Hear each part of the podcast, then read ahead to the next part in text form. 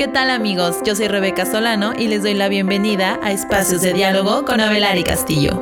Abelari Castillo es una consultora especializada en el área de recursos humanos y en este espacio traemos para ti a expertos del área que nos comparten perspectivas, entrenamientos, tendencias y mucho más. Así que sube el volumen y comencemos. Hola gente, bienvenidos todos a Espacios de Diálogo con Abelari Castillo. Mi nombre es Rebeca Solano, soy miembro de la consultora Abelari Castillo Consultores Asociados, una consultora especializada en el área de recursos humanos y misma que imparte este podcast. El día de hoy les traemos un tema muy interesante, es algo que me entusiasma mucho platicar con nuestra invitada y es el tema de humanizando el esquema híbrido de trabajo. Vamos a hablar de del concepto de humanización, qué es, cómo lo podemos entender, cómo podemos aplicar esa humanización dentro de nuestras organizaciones. También vamos a exponer algunos retos que se pueden presentar durante estas aplicaciones y cómo afrontar los mismos. Entonces, para poder hablar del tema, les voy a presentar a nuestra experta invitada. Ella es Andrea Castillo. Andrea es socia de la consultora Velari Castillo es psicóloga con posgrado en psicología y desarrollo organizacional. Tiene más de 15 años de experiencia en el área de recursos humanos. Es coach de negocios profesionales, coach ejecutivo y de alineación de equipos y ahora maestra en coaching en desarrollo directivo y liderazgo. Así que Andrea, es un gusto tenerte aquí conmigo, con nosotros, eh, la gente que nos escucha y compartir nuevamente el foro contigo. Hola Rebe, muchísimas gracias, muchísimas gracias en serio por tu invitación, por poder participar en este mm, momento con ustedes, con la audiencia, poder compartir aquellas opiniones y conocimientos que, tenemos y que ojalá sean de provecho para, para los que nos estén oyendo. No, hombre, al contrario, Andrea, la verdad, todo un gusto tenerte aquí, compartir foro nuevamente contigo porque ya nos ha tocado charlar en otro tipo de foros dentro de la misma, dentro de la consultora Velari Castillo. Y la verdad es que cada vez que coincidimos, eh, yo me encantan las conversaciones que tenemos. Entonces, espero que el día de hoy tú también la puedas disfrutar muchísimo. Y ahora sí, pues entrando en materia, me gustaría poner sobre la mesa una pequeña introducción del por qué es importante el tema y también hacer hincapié en dos conceptos que vamos a estar trabajando eh, son dos conceptos que me gustaría mucho que la gente que nos escucha los tuviera bien identificados porque a lo largo de la conversación los vamos a estar retomando. Entonces es importante que lo tengan muy en mente para que todos estemos parados en el mismo lugar. La parte de humanización o el concepto de humanización yo lo voy a dejar, Andrea, en tus manos porque pues tú experta, entonces eh, tú le vas a dar por ese lado. Y eh, yo voy a tomar o voy a explicar ahora un poco acerca del modelo híbrido de trabajo. Entonces, el modelo híbrido de trabajo es cuando una oficina se divide equitativamente entre teletrabajo y trabajo de oficina, que es el home office o el trabajo presencial. Y en general, pues el concepto incluye equipos compuestos por empleados de ambos campos, en donde siempre se busca mantener la cultura organizacional con los empleados donde quiera que estén, que yo creo que ahí está el reto que, representa este tipo de modelo. Ahora, les podría decir que actualmente todos estamos conscientes de que hemos presenciado un escenario totalmente diferente en la forma de trabajo debido a la pandemia, en donde el cibertrabajo o home office era un lujo, ¿no? Antes era un lujo, pero cuando llega la pandemia se convierte en una necesidad. Y me refiero a un lujo porque ustedes creerán o tal vez piensan que hay muchas empresas que, ya estaban con este tipo de modalidad y la realidad es que no. Hay muy pocas empresas a nivel mundial y ni se diga a nivel nacional que están desarrollando un panorama de digitalización. Y este escenario de digitalización incluye desde la tecnología, desde aparatos tecnológicos como una computadora, celulares, como un software, pero también incluye una cultura organizacional basada en esa digitalización. Entonces, en el escenario pasado, en donde la mayoría de nosotros asistíamos de manera presencial a nuestro lugar de trabajo, era menos complicado, podría decirles, poder generar un vínculo humano entre organización y empleados. Y ahora con el cibertrabajo, pues e, es aún más complicado porque estamos separados. Y con vínculo humano me refiero a esta relación que uno va teniendo con sus compañeros de trabajo, con su jefe, con el líder, con el director, porque déjenme darles un ejemplo. ¿Se acuerdan cuando íbamos a la oficina y de repente estás ahí chambeando y se te acerca tu jefe y empieza a platicar contigo, se te acerca tu compañero y empiezan a platicar contigo, te preguntan, te conocen y se va generando un vínculo profesional pues muy agradable.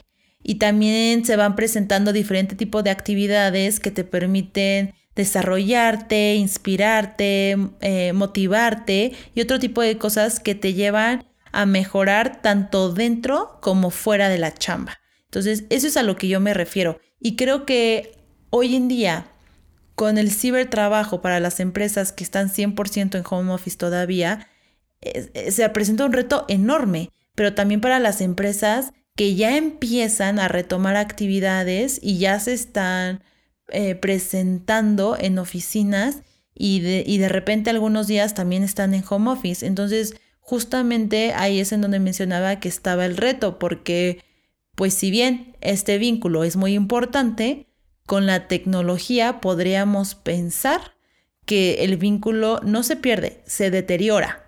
Entonces, Andrea, ahí me gustaría que tuvieras tu primera intervención y que nos platicaras exactamente de qué hablamos cuando tocamos el término de humanizar. ¿Qué es humanizar a una organización? Gracias, Revi. Bueno, pues cuando en el medio organizacional se habla de humanizar las organizaciones, básicamente lo que se quiere resaltar es el rol y la importancia que tienen los colaboradores y quienes participan y hacen a la organización. Es decir, se da una mayor relevancia al desarrollo personal y profesional de las personas que conforman a esta organización, en donde se contemplan muchos esfuerzos para promover los estados que generen calidad de vida, que generen resultados sostenibles pero para ambas partes, tanto para aquellos quienes conforman la organización como para la organización misma. Y Rebe, aquí hay algo que a mí sí me gustaría aclarar en cuanto a este tema, que es que cuando hablamos de humanizar las organizaciones, es que uno podría perderse como en un elemento crítico y fundamental que es el de dar la responsabilidad. Porque ¿quién debe humanizar? Y sobre todo, sobre quiénes recae la acción de humanizar. Y yo lo quiero explicar de la siguiente manera. Hay que humanizar una organización. Entonces te pregunto, ¿a quién le corresponde? ¿Al director o al gerente general? ¿O a los que llamamos líderes, que en realidad son pocas las personas dentro de las organizaciones quienes pueden ser catalogados como realmente líderes? Acordémonos que en ocasiones se comete el error de pensar que el líder es el encargado de un área o se le asigna un área y ya él se le dice líder. Entonces aquí está el líder del área de sistemas, pero resulta que la persona no tiene todas las características, las cualidades para ser líder, ¿no? Entonces aquí empezamos a ver como ese error, a quién le corresponde humanizar las organizaciones. Entonces, si casi no hay líderes, pues entonces nos quedan los jefes. Y aquí también hay otro, otro detallito que es que al jefe se le ha castigado por ser siempre como esa figura a la que se le atribuyen eh, aquellos ritmos de trabajo que son anticuados o que son obsoletos o simplemente están relacionados con malas prácticas. Y Rebe, déjame decirte que desde mi experiencia, así como hay jefes malos, también hay jefes buenos que de pronto les falta una que otra característica para desarrollarse y sobre todo para destacarse y posicionarse en la mente y en el corazón de sus colaboradores y ser un ejemplo a seguir y ser una figura de inspiración. Eso les hace que les falte un pedacito para ser líderes, pero no implica que no sean muy buenos jefes y muy buenos administradores. Entonces, si yo te digo, ah, ¿sobre quién recae? ¿Sobre la gerencia general? Ah, no sabemos, porque sobre una persona humanizar a toda la organización está como difícil. Entonces, sobre los líderes, ah, ¿qué crees? Que no contamos con tantos líderes como para sostener un programa de humanización dentro de la organización. Bueno, pues entonces nos quedan los jefes y resulta que tenemos una mala perspectiva de quiénes son, de, lo que son los jefes, ¿no? Entonces, retomando esta parte de humanizar la organización, ¿de quién cae, sobre quién recae la responsabilidad? Eso que dices, Andrea, me gusta porque creo que es correcto que con muchas teorías que han salido de liderazgo, entre otras cosas, hemos satanizado mucho el término de jefe. Ya ahora todos quieren ser llamados líder y nadie jefe. Así es, así es. Lo hemos puesto como el jefe es el malo del paseo, cuando no siempre y en algunos momentos de, de o en algunos procesos lo que se necesita, no para desarrollar equipos, sino para mejorar un proceso como tal de la organización, si se necesita un buen administrador, un buen jefe. y no todas las personas tienen todas las características para ser líderes. No todo el mundo es un Steve Jobs. Entonces, la pones muy de para arriba a todas las organizaciones cuando, cuando quieres que todo el mundo sea líder. O llamas simplemente líder a quienes les has asignado un área de trabajo con personal a cargo, pero pues dejas, mm, tienen todavía una brecha y un gap de desarrollo por trabajar esa persona que le hace falta que sean líderes como tal. Entonces, si decimos que la responsabilidad es de todos, también podemos llegar a pensar entonces que la responsabilidad es de nadie, porque cuando todos asumen la responsabilidad, pues después se van a echar la culpa unos con otros de por qué no ha avanzado eso parte de humanizar la organización. Entonces, ¿a quién dirías tú que le corresponde humanizar? Ah, para allá vamos, porque esa parte, si, si, si la pregunta relacionada con quién debe humanizar no la, no la podemos contestar todavía, Ahora, cuando se dice que se aplique la humanización de una organización, sobre, sobre quién recae la acción. Y en ese momento es donde ahí sí vamos a perder el sentido, Rebeca, de, y el gusto por este enfoque, porque entonces, ¿qué es la organización de todas las variables que la conforman? Entonces, ¿a cuál le pegas primero para humanizarla? Y claro, pues si no sabes quién debe hacerlo y sobre quién o quiénes recae específicamente la parte de humanizar, pues es muy complicado llegar a un buen término y sobre todo cumplir el objetivo propuesto de humanizar la organización. Entonces, ahora sí, dando respuesta a lo que tú me estás preguntando, si humanizar implica reconocer a las personas que por su aporte y contribución a la organización se identifican como un valor agregado de los procesos y que impactan para la obtención de resultados, entonces la respuesta a las preguntas de quién debe humanizar si bien aplica para todas las personas que hacen parte de la organización, recae fuertemente la responsabilidad en aquellas que tienen a su cargo personas o equipos de trabajo y que tienen la autoridad para tomar decisiones. Ok. Ahora, sobre quiénes recae la acción de humanizar, y yo te diría, pues sobre todo el personal, porque independientemente de que existan personas que son de gran impacto para el negocio, el ejemplo de llevar a cabo prácticas de humanizar no puede darse en unos sí y, en otros no. Entonces ahí se aplica para todos los que conforman la organización. Claro, tiene que ser algo parejo para que de verdad se note ese sentir y ese actuar dentro de la organización, ¿no? Así es, porque si humanizar las organizaciones, eh, y es como su propia definición lo dice, establecer relaciones de trabajo y relaciones profesionales que sean amables y justas. Eso es humanizar y es agregar esas cualidades a las interacciones diarias que se establecen dentro de la compañía.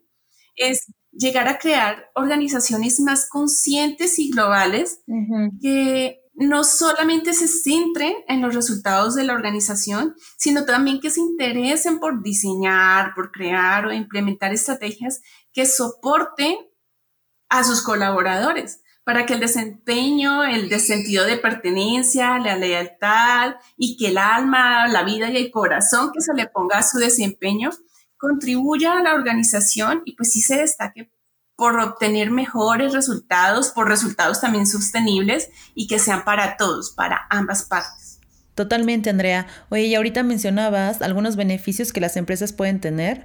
Mencionabas lo de mayor productividad, compromiso, motivación. Y quisiera que nos compartieras otros para que las empresas puedan mapear muy bien el por qué es tan importante esa humanización dentro de su, organización. ¿Qué puede llegar a representar ese tipo de, de procesos internos o de implementaciones internas?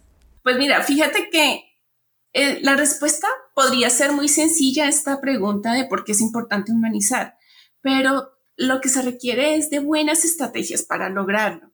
Es importante humanizar una organización, es decir, ponerle más o no solamente el coeficiente intelectual y la materia gris al asunto, sino también ponerle el alma, vida y corazón a todo lo que se hace, pero sobre todo que recaiga más fuertemente en las personas que trabajan y hacen parte de la organización.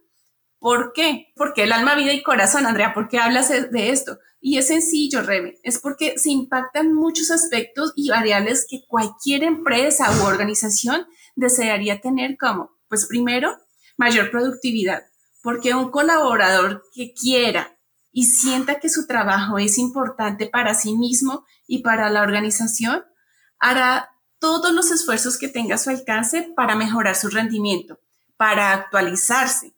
Y, y en esa parte hablo para actualizarse, autoactualizarse, no esperando que la empresa lo dé. Va a aceptar retos, se va a mover con una energía que le dé mayor agilidad. Por lo tanto, eso se ha reflejado en que va a cumplir o va a acceder los resultados de los objetivos propuestos. En otras palabras, Rebe, pues yo podría esperar y confiar en el desempeño de las personas que soportan la organización. Y este reconocimiento de que las personas y sus talentos son lo más valioso con lo que puedan contar dentro de la empresa o de la organización misma. Otro aspecto, aparte de la mayor productividad, es que la gente va a llegar a trabajar motivada y agradecida. Y eso hace que se compartan más fácilmente los conocimientos con los demás miembros del equipo, que logren hacer transferencias de aprendizaje interna y pues que se fomente la creación de equipos colaborativos. No tienes que empezar a crear específicamente estrategias para cada uno de estos aspectos. Simplemente si la gente está motivada y agradecida por el trabajo que tienen y se sienten contentos en la organización, se va a ir dando esto es como la consecuencia de, ¿no? Sí, sí, sí. Y Andrea, ahorita que mencionabas beneficios internos de la organización al momento de humanizar, me gustaría plantearte un escenario, porque el otro día estaba pensando y, me gustaría mucho compartirlo contigo y que me digas qué opinas. Eh, yo creo que a veces a las empresas se les olvida el papel tan importante que juegan dentro de la sociedad. O sea, al final la empresa pues es una zona de coexistencias, de vivencias, en la que la actividad laboral impacta la vida privada de las personas que trabajan dentro de ella y a las personas que se involucran o se vinculan de cierto modo con esas personas, o sea, con los empleados o con los asociados. Y es así como al final todo termina, o más bien la empresa termina marcando o creando una gran huella en la vida pública y en la sociedad. Entonces creo que ese impacto es inmenso y, por ende la, la, organización tiene una responsabilidad muy grande. Es como cuando tú tienes hijos y estás buscando a qué escuela los vas a mandar. Pues tú quieres que tus hijos vayan a una escuela que tenga valores, que tenga buenas prácticas, que los traten como humanos, no como robots, ¿sabes? Que el niño se divierta, aprenda al mismo tiempo.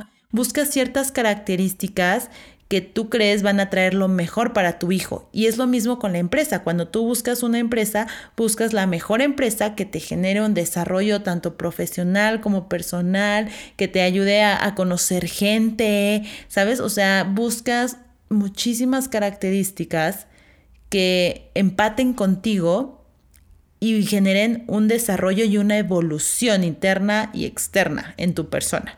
Entonces, creo que ese papel de la organización es sumamente relevante. Sí, sí, sí, creo que por ejemplo cae como, como anillo el dedo a, este tema porque así, así más o menos es como nos estamos moviendo dentro de las organizaciones. Eh, a mí me gustaría trabajar en, ¿por qué? En X empresa, porque se caracteriza en el medio laboral por ser una buena empresa. Obviamente, si fuera una buena empresa, todo el mundo iría y le haría quite, ¿no? Entonces, eh, pues bueno, es muy similar a lo que planteas de los colegios mm, de los hijos. Pues a mí sí me gustaría eh, tocar el, siguiente aspecto y es que la humanización pues se enfoca en que cada persona dentro de la organización y sobre todo aquellos que ya hemos dicho que tienen la responsabilidad, así sea de una sola persona, pongan sus cualidades al servicio y al apoyo de los demás y también de los equipos de trabajo.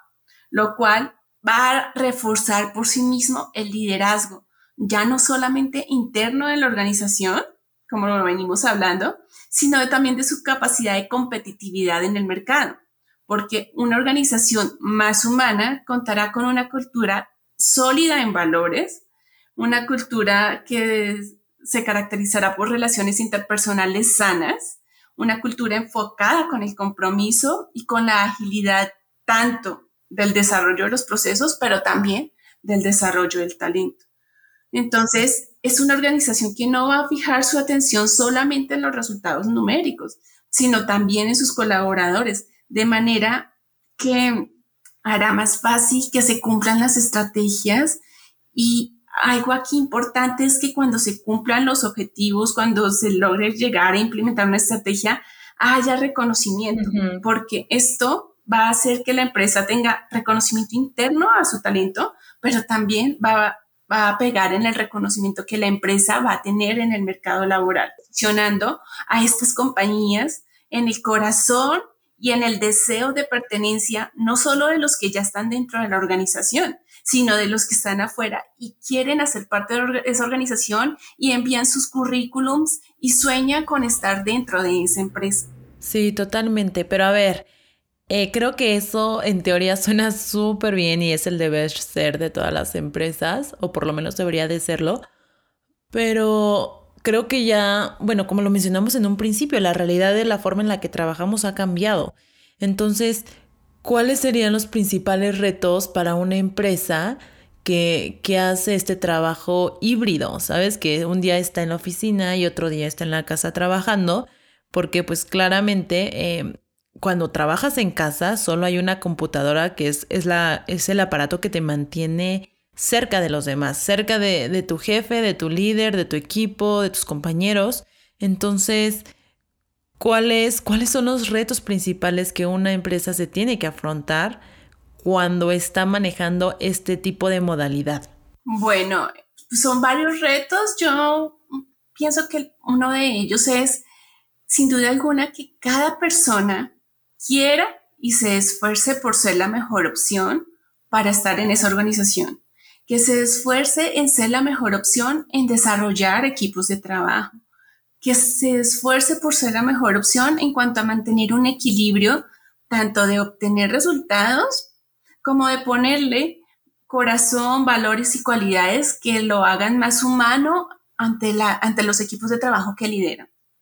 También creo que otro reto es que las personas sean conscientes de la importancia de humanizar la organización. Y como ejemplo de hacerlo es em, que se van a ir viendo como grandes avances en el camino. Porque, por ejemplo, un reto importantísimo en esto es que no podemos dejar atrás que esta pandemia nos dejó sumergidos en un mundo digital que algunas empresas ya manejaban y otras no.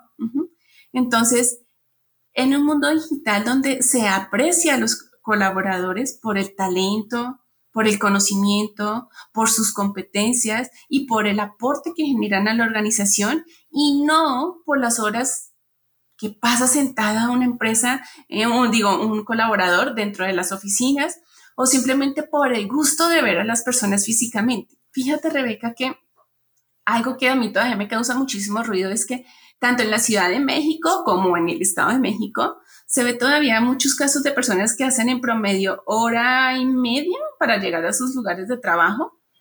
Y eso quiere decir que más o menos nos daría tres horas diarias, sentado entre un vehículo o transporte público, ¿no?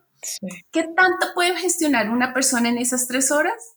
Pues si hace en carro, dirías que adelantar llamadas.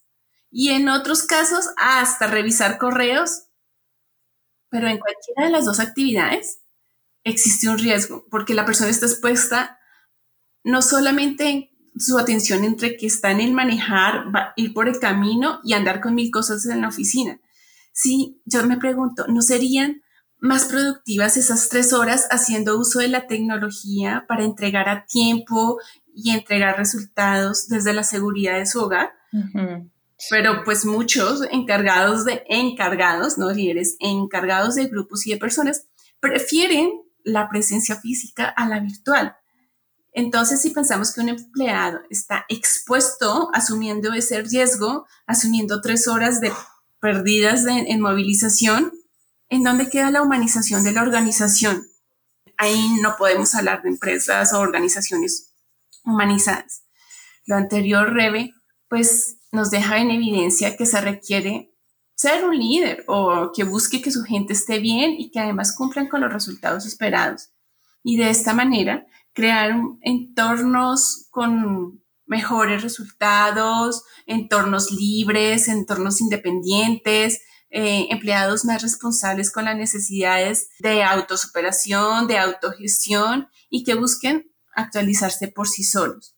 Y todo esto es poner ese valor a servicio de las actividades que le fueron asignadas, como manera de retribución a una organización humana que también se pone a servicio de su gente. Creo que la parte de servicio aquí es muy importante. Sí, sí, sí, me encanta la respuesta porque hablas de esta corresponsabilidad. O sea, el empleado tiene una responsabilidad de ser la mejor opción, pero también la empresa tiene la responsabilidad de cambiar los paradigmas de trabajo y comenzar a, basarse en un esquema de resultados y objetivos. Es como un trabajo en conjunto que si uno no reflexiona, es muy difícil que el otro bando lo siga. Entonces me parece muy bueno que se haga ese trabajo en conjunto. Creo que los retos que tú acabas de mencionar son muchos que las empresas que siguen un modelo híbrido de trabajo o incluso un modelo 100% home office enfrentan día con día. Ahora la cuestión es, cómo afrontar los retos, o sea, cómo puedo hacer para que un empleado luche y se concientice de que tiene que ser esa mejor versión de sí mismo para entonces brindar frutos tanto profesionales como personales. Claro, pues mira, Rebe, esto es como cuando tengo malas prácticas de alimentación y voy al nutriólogo y esperando poder eh, tener una mejor salud y una mejor figura, ¿no? Entonces voy al nutriólogo y espero que sea responsabilidad del nutriólogo que con lo que me dé, con sus recetas, con su, el menú que me indique, eh, yo pueda bajar de peso, pero la verdad es que espero que sea responsabilidad del nutriólogo y no tanto de mis hábitos de, de alimentación. Es similar en las empresas. Espero que sea responsabilidad de los líderes y a ver, miren, a ver ustedes qué hacen y cómo me convencen para, para humanizar la organización, cuando yo también soy parte corresponsable de esto. Sí. un primer aspecto que va a facilitar es eh, que una persona em, se esfuerce por ser esta primera opción, viene de parte del liderazgo de la, de la organización.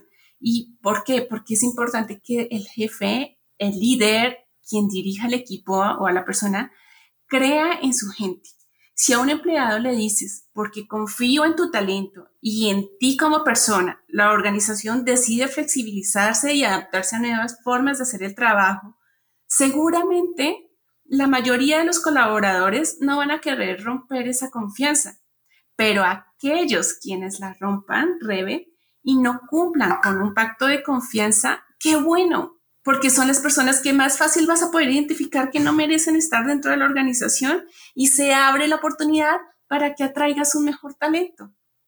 Es así como fácil y sencillo.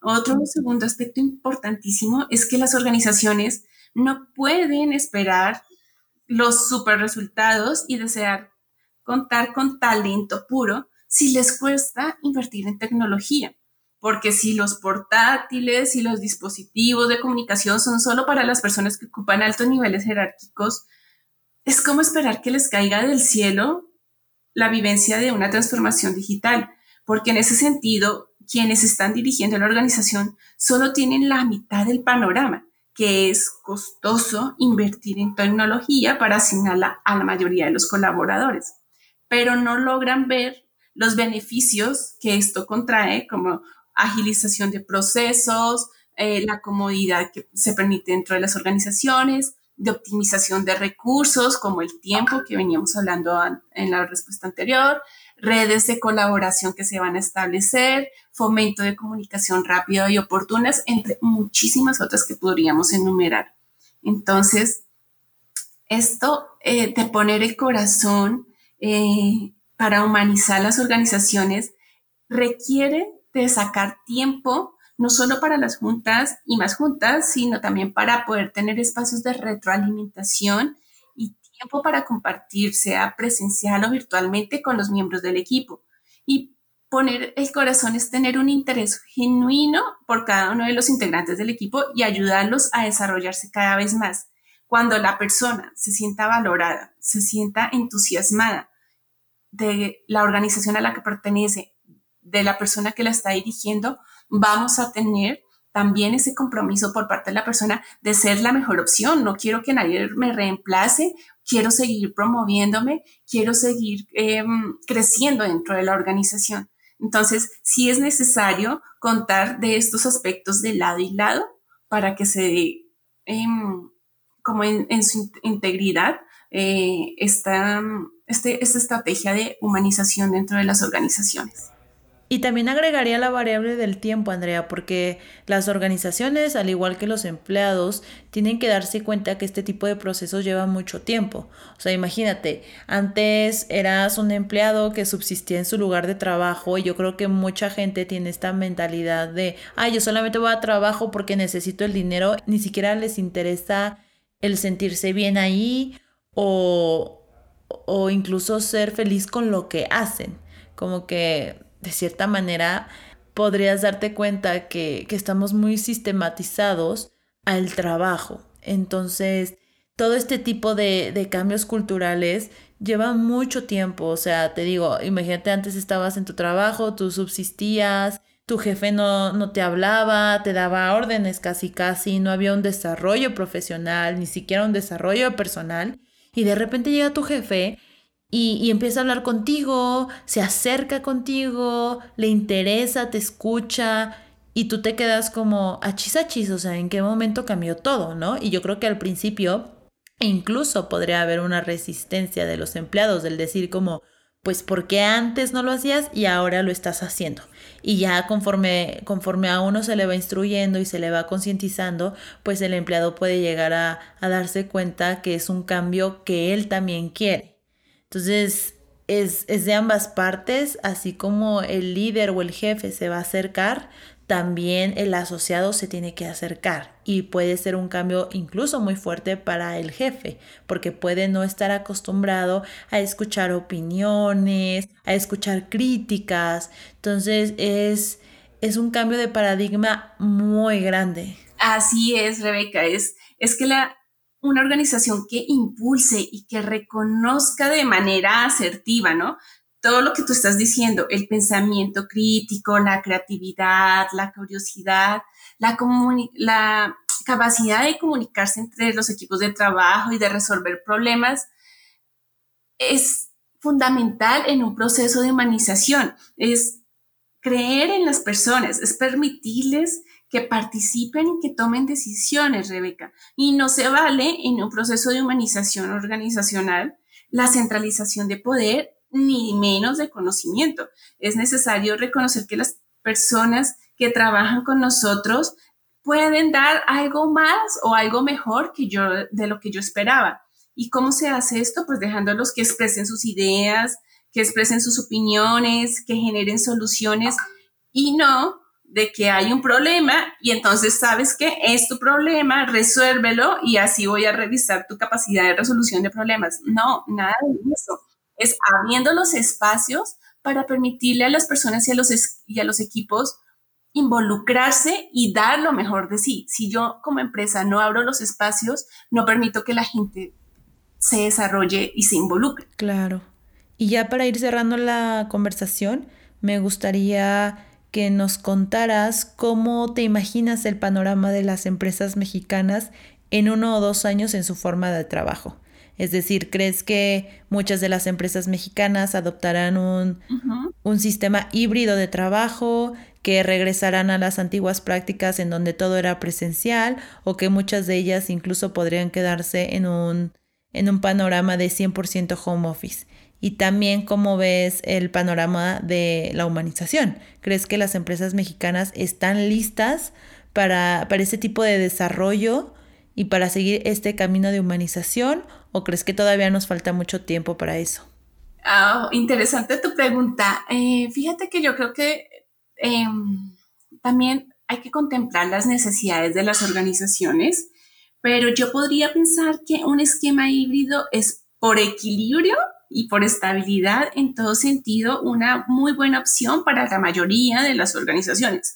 Obviamente habrá algunas que por la naturaleza de sus actividades pues no se los permitan, pero aquellas que sí lo pueden hacer y que estén presentando esa resistencia al cambio y prefieran continuar en un esquema 100% presencial, pudiendo entrar en un esquema mixto o híbrido, están lejos o lejísimos de humanizar a la organización y por lo tanto de entrar a una transformación tecnológica y con el tiempo pues van a quedar rezagadas y van a quedar fuera de la competitividad del mercado ellas mismas. No es que nadie se los imponga, no es que, ah, tú no estás humanizado, ah, tú no has invertido en tecnología, entonces ya es una línea que se marca. No, simplemente en el tiempo te vas a ir dando cuenta que el, talento se te va a escapar, se te va a ir para mejores empresas. Si yo soy una buena opción para, para trabajar dentro de una organización, pues también creo que me corresponde poder trabajar en una buena organización.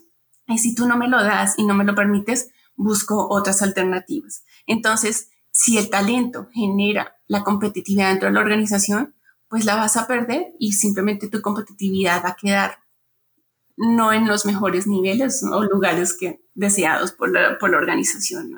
Perfecto, Andrea. Pues con eso ya estaríamos por finalizar el episodio de hoy. Me gustaría retomar dos cosas que estuvimos charlando que me parecen muy importantes. La primera es el concepto de humanización y cómo este mismo se refiere a la preocupación que deben de tener las empresas hacia las personas que forman parte de la misma para que se les reconozca como seres sensibles, inteligentes y capaces de cumplir su misión y objetivos. Y te podría decir que incluso eh, que se les reconozca como seres que aprenden evolutivamente para mejorar sus propios resultados y por ende los resultados de las empresas. Otra de las cosas que platicamos es esta corresponsabilidad, tanto del empleado como de la empresa, por ambos ser la mejor opción, eh, buscar mayor productividad y compromiso y motivación. Y pues todo esto al final genera un bienestar laboral que, que brinda un crecimiento y desarrollo tanto personal y profesional para la organización como para cada persona que pertenece a ella. Y con eso, Andrea, pues son algunas de las cosas que yo me llevo de la conversación. No sé si a ti te gustaría agregar algo más. Eh, sí, Rebe, no, no dejar perder tres aspectos importantes, que es la parte de la confianza, la parte de la retroalimentación y crear espacios de creatividad para la gente. Esos tres aspectos yo los considero súper importantes en un proceso de humanización, en un proceso de apertura para diseñar e empezar a implementar estrategias para las compañías. Entonces, esos tres aspectos son mm, fundamentales. Perfecto, pues ya me tienes aquí anotándolos. Pero muchas gracias por la participación, Andrea. La verdad es que siempre es un placer platicar contigo y estoy segura de que nos veremos en otros episodios. Espero hayas disfrutado mucho la conversación como yo lo hice. Gracias, Rebe. De verdad, muy bueno desarrollar este tipo de temas contigo, eh, poder llegar a, las personas que nos están oyendo. Mil y mil gracias por el tiempo de, sacar estos minutos para, para oírnos y, bueno, para permitirnos compartir las experiencias y las perspectivas que nosotros tenemos y poder poner un granito de arena en esta parte del desarrollo organizacional de estos tiempos durante y post pandemia. Gracias a ti, Andrea, y también gracias a toda la gente que nos escucha y nos acompaña el día de hoy. Cuídense mucho, les mandamos un fuerte abrazo y deseamos mucha salud para ustedes y sus seres queridos. Hasta la próxima. Para solicitud de servicios, contáctanos por nuestras redes sociales o visita nuestra página oficial www.abelarcastillo.com. Hasta la próxima.